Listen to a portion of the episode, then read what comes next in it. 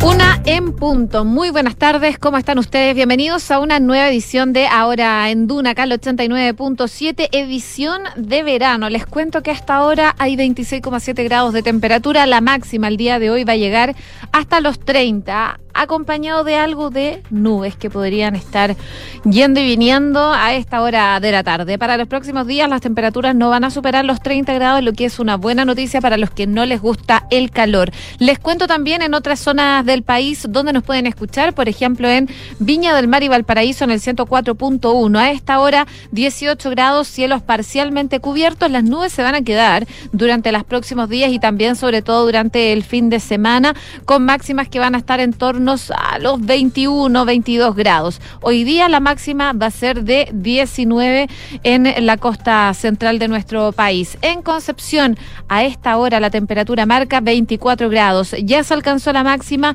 eso sí, acompañado todo el día de nubosidad parcial. Las nubes se mantienen durante toda la jornada del día de hoy y también para el fin de semana. Fin de semana que no va a tener esta máxima de 24 grados, sino que las temperaturas van a alcanzar como máximo los 20, según lo que nos indica la Dirección Meteorológica de Chile. Y por último, para Puerto Montt, donde nos pueden escuchar en el 99.7 Puerto Montt y sus alrededores. A esta hora 21 grados. Se espera que la máxima llegue hasta los 23. Esto acompañado de nubosidad parcial. Para el fin de semana las máximas van a estar en torno a los 23, 19 grados, pero acompañado de lluvia débil, por lo menos el viernes en la tarde, el sábado durante todo el día y el domingo en la mañana. Por supuesto, esto es las zonas donde nos escuchan, pero ustedes nos pueden escuchar a través de Chile y el mundo en duna.cl. Y ya está con nosotros Francesca Ravizza para revisar los principales titulares. ¿Cómo estás, Fran? Muy bien, ¿y tú? Bien, todo bien. Qué bueno, vamos con los titulares. Vamos.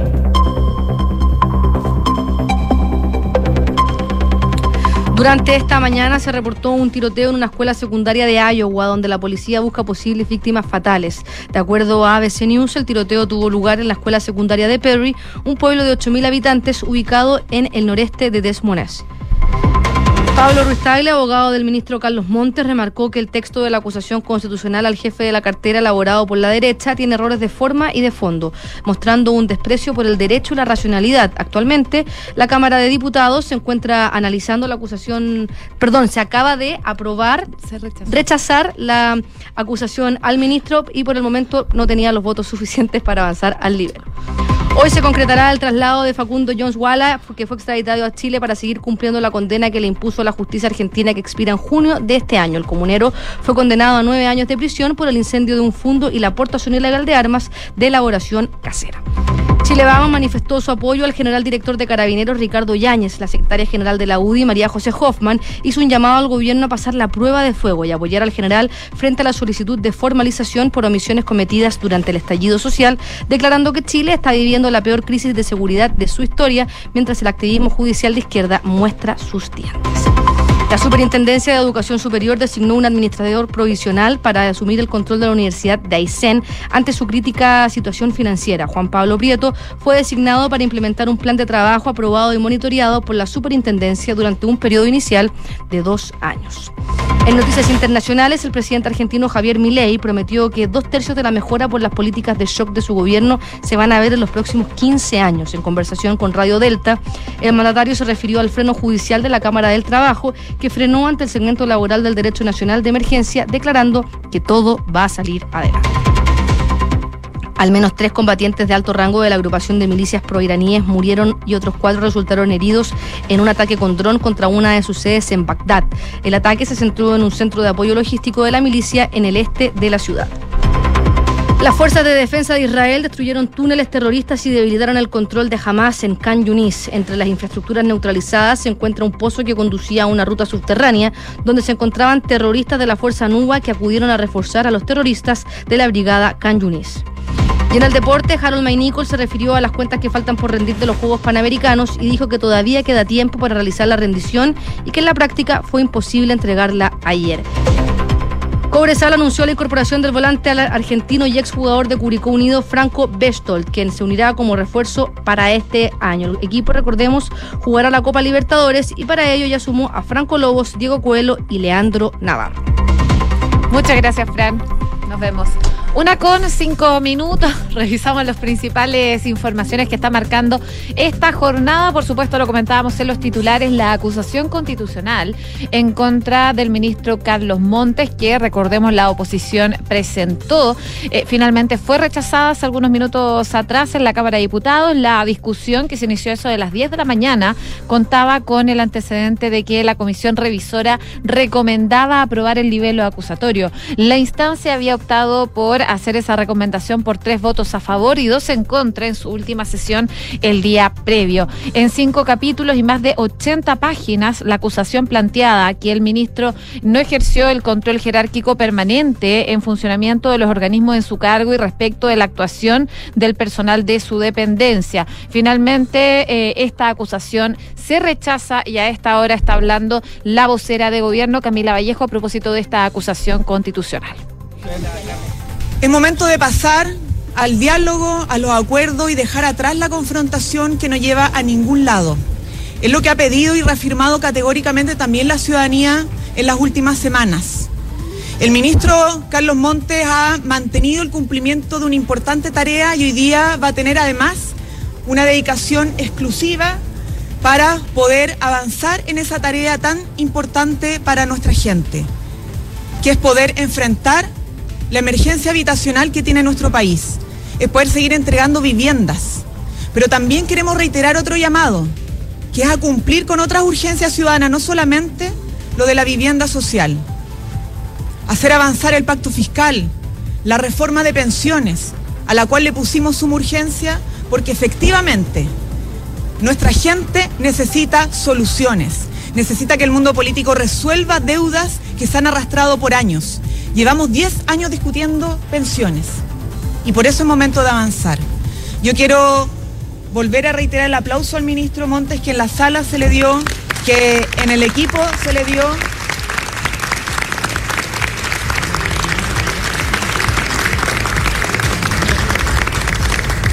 por haberse mantenido con porfía, además, en, su cargo, asumiendo la tarea, eh, porque efectivamente, como lo ratificó el Congreso, teníamos no solamente la razón, sino que tenemos un gran ministro cumpliendo una gran tarea y lo dejo con él.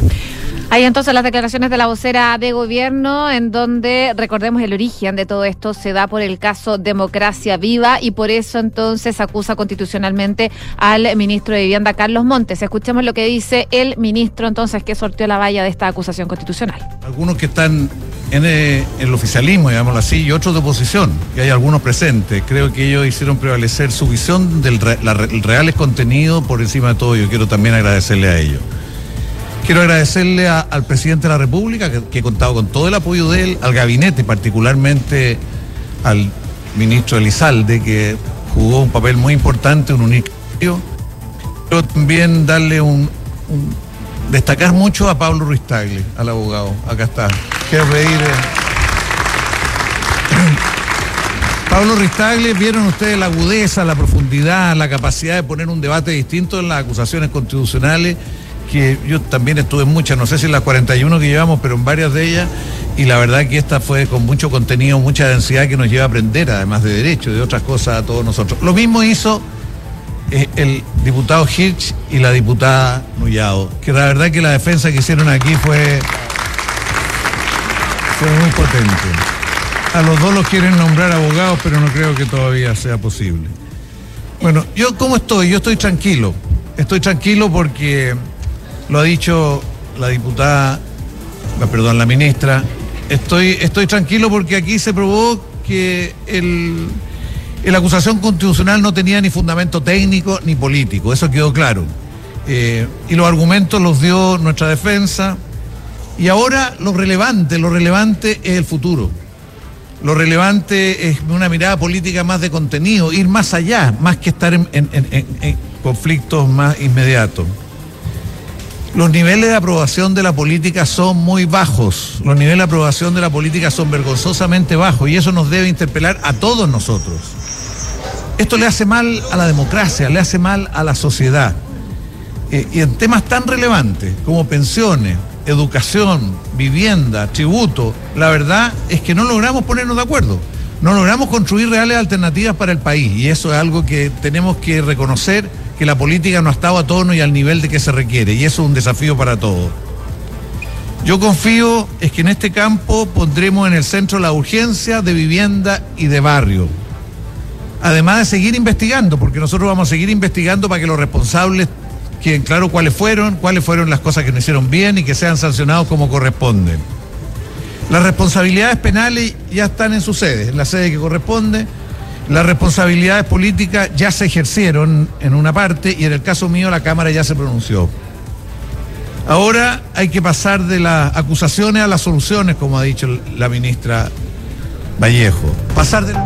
Hay entonces las declaraciones del ministro de Vivienda, Carlos Montes, que sortea la valla de esta acusación constitucional. Finalmente, la Cámara de Diputados rechazó esta acusación.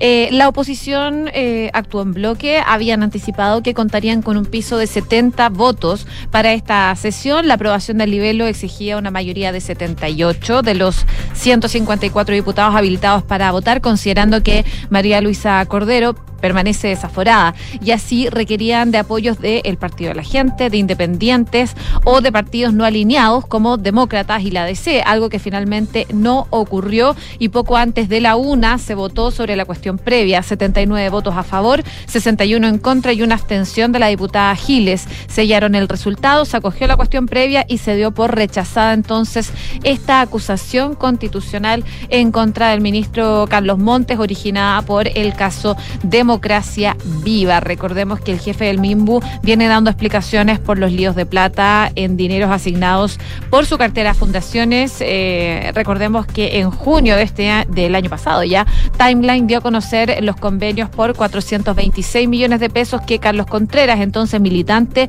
de Revolución Democrática en su calidad de secretario regional ministerial de Vivienda de Antofagasta, autorizó sin concurso a favor de Democracia Viva, una fundación que tenía como representante legal también también a Daniel Andrade, ambos actualmente en prisión preventiva por fraude al fisco. Así que eh, es como sigue esta cuestión. El ministro decía, las responsabilidades políticas en una parte ya se saldaron con esta acusación eh, constitucional que se rechaza, pero también con medidas que han tomado desde el gobierno. Una con doce.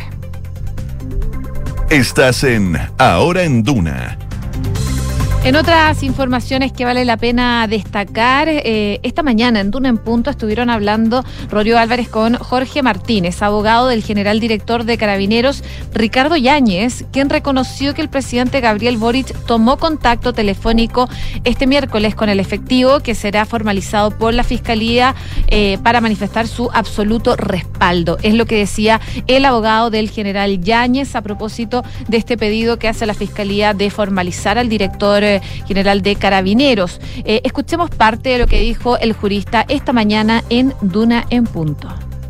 Ella comparte, y así lo ha hecho en, durante, en sus redes sociales durante mucho tiempo, las ideas del turismo. Y esto tiene que ver con eh, lo que nosotros llamamos en derecho una falacia jurídica. Es decir, existe una doctrina absolutamente errada que coloca la protesta social como humano fundamental, el cual no puede ser reprimido por el orden público. Hay entonces el abogado del general director de Carabineros, Ricardo Yáñez, y hablando específicamente sobre esta solicitud que hicieron eh, para inhabilitar a los fiscales Chong y Armendaris que están investigando eh, sobre este mismo caso, sobre las situaciones ocurridas en octubre del 2019. Y ahí el abogado de eh, Ricardo Yáñez decía, ellos eh, fiscal Chong y Armendaris no están dando las garantías del justo y debido proceso. Y esta es la razón por la que el general no se ha presentado a declarar en esta causa. Era lo que decía entonces el abogado del general Yáñez, eh, quien estuvo conversando entonces esta mañana en Duna en Punto y se refirió también a la solicitud de formalización contra la máxima autoridad policial, afirmando que la defensa prefiere enfrentar un proceso de formalización para conocer los detalles de las imputaciones del organismo persecutor, en este caso la Fiscalía. Recordemos que ayer se dio a conocer que el Ministerio Público solicitó esta formalización de Yáñez por su eventual responsabilidad en el delito de omisión durante el estallido social en su gestión como encargado de orden y seguridad de la policía uniformada. Este escrito lo ingresó la tarde del martes, según lo que eh, se conoce el fiscal regional Centro Norte, Javier Armendaris. Y en esta conversación que tuvo esta mañana Canduna, al ser consultado sobre si el caso en el que los imputados prefieran afrontar un proceso de formalización para conocer información de la investigación que se cursa en su contra, eh, Martínez eh, afirmó que es el caso, que estas investigaciones se llevan eh, de carácter secreto y justificó agregando que existen antecedentes de la investigación que la defensa desconoce hasta el momento. Pero también entonces el abogado del general Ricardo Yáñez reconocía que el propio presidente Gabriel Boric eh, había llamado a Yáñez para manifestarle su absoluto respaldo en este caso. Según lo que explicaba, él confesaba que el día de ayer el presidente ya había hablado con el general Yáñez y le manifestó todo su apoyo, tanto como presidente de la República como persona, enfatizando que fue un llamado de absoluto respaldo, de mucha preocupación por parte del mandatario y que él, por supuesto, no va a tomar ninguna decisión hasta saber de qué antecedente se trata y cuál sería la magnitud de la formalización. Una con 16. Estás en Ahora en Duna. En noticias relacionadas a las ISAPRES, les cuento que la semana pasada la Superintendencia de Salud dictó una circular donde imparte instrucciones a las ISAPRES sobre cómo deben contabilizar en sus balances las eventuales devoluciones que tendrán que hacer a raíz del incremento del precio GES de octubre, este octubre del 2022, y posterior fallo que dictó eh, al respecto la Corte Suprema en agosto del año pasado, el cual anuló dichas alzas y estableció que las ISAPRES deberán hacer devoluciones por los montos que cobraron desde que quedó ejecutariada la sentencia de agosto del 2023 y hasta que efectivamente las ISAPRES rebajaron el precio GES que fue en diciembre recién pasado. Pero no solo eso, junto con dictar dicha circular, el regulador también empezó a resolver los 153 mil reclamos de afiliados contra ISAPRES que llegaron a la superintendencia desde septiembre del 2022 hasta la fecha, producto del incremento del precio GES que aplicaron las ISAPRES. Y de esta manera, después de más de un año desde que se efectuó el alza de precios, el regulador empezó a dirimir si corresponde o no que las ISAPRES hagan devoluciones en cada caso para los meses que van en entre septiembre del 2023 y noviembre del 2023. Hasta el miércoles ya iban más de 46 mil reclamos resueltos en primera instancia por la Intendencia de Fondos y Seguros Previsionales. Con todo, fue el miércoles de la semana pasada cuando la Superintendencia de Salud emitió una circular para dictar instrucciones sobre el reconocimiento de sobrecotizaciones por diferencia de valor prima GES. Esta circular señala que con motivo del alza por valor de prima GES que aplicaron las ISAPRES, la superintendencia eh, recibió el periodo comprendido entre el primero de septiembre y el primero de diciembre del 2022 reclamos por parte de afiliados. Y respecto de eso, dice que dado los valores para la prima GES establecidos por Excama, eh, la Corte Suprema de agosto del 2023 y en conocimiento del número de reclamos recibidos por la superintendencia, es que eh, dice específicamente relativa a previsiones y pasivos, la ISAPRE debe registrar esos montos, ya que cumplirían las condiciones de reconocerse contablemente el término del ejercicio correspondiente a 2023. Así es como entonces la Superintendencia de Salud empieza ya a resolver estos reclamos contra las ISAPRES por el alza de los precios GIES. El regulador ya entonces está definiendo, como les comentaba, si corresponde o no que las ISAPRES hagan estas devoluciones en los 153 mil reclamos que ya han llegado. Además, la superintendencia dictó instrucciones a las aseguradoras indicando cómo deben contabilizar en sus balances la eventual devolución que van a tener que hacer. Una con 19. Estás en Ahora en Duna en otras informaciones, esta vez del ámbito internacional, la policía de Perry, en el estado de Iowa, informó de un tiroteo en una escuela, en la escuela secundaria Perry Hill School.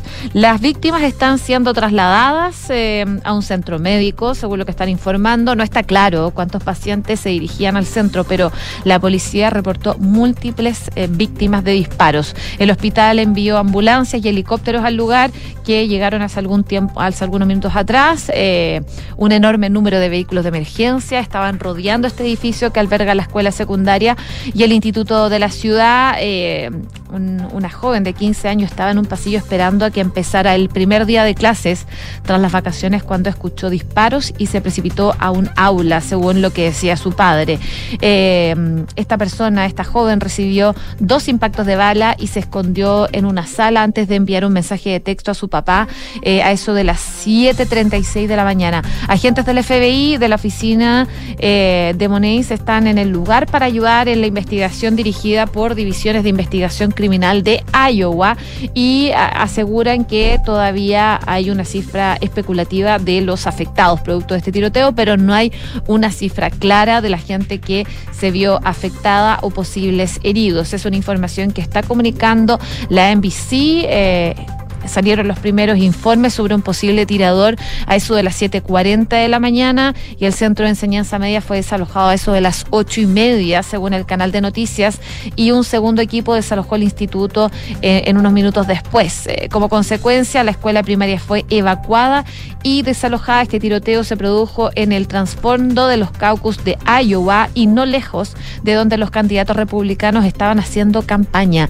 La, la Agencia de Gestión de Emergencias del Condado de Dallas dijo que se va a celebrar una nueva conferencia ya más tarde por la mañana. Vamos a ver entonces cómo va afectando esa situación en particular. Y por último, también contarles que Cuatro combatientes del grupo terrorista Hezbollah murieron durante la noche en el sur del Líbano, según lo que se está anunciando a través de la prensa local. Em, esto lo anunciaron hoy día, el movimiento apoyado por Irán, en lo que los medios de comunicación estatales libaneses afirmaron que fueron ataques de Israel contra la ciudad fronteriza de Nakura. Las muertes, que según una fuente cercana al poderoso grupo militar, incluyen a un líder local de Hezbollah se producen después de que esta semana un ataque sobre Beirut matara a un alto dirigente de Hamas, lo que ha aumentado, por supuesto, las tensiones en la región mientras la guerra se recrudece lamentablemente en la franja de Gaza. Hezbollah dijo en un comunicado que los cuatro combatientes habían muerto en el camino a Jerusalén, una frase que viene utilizando para anunciar las bajas de sus miembros por fuego israelí eh, desde que comenzaron los combates entre Israel y Hamas el 7 de octubre pasado.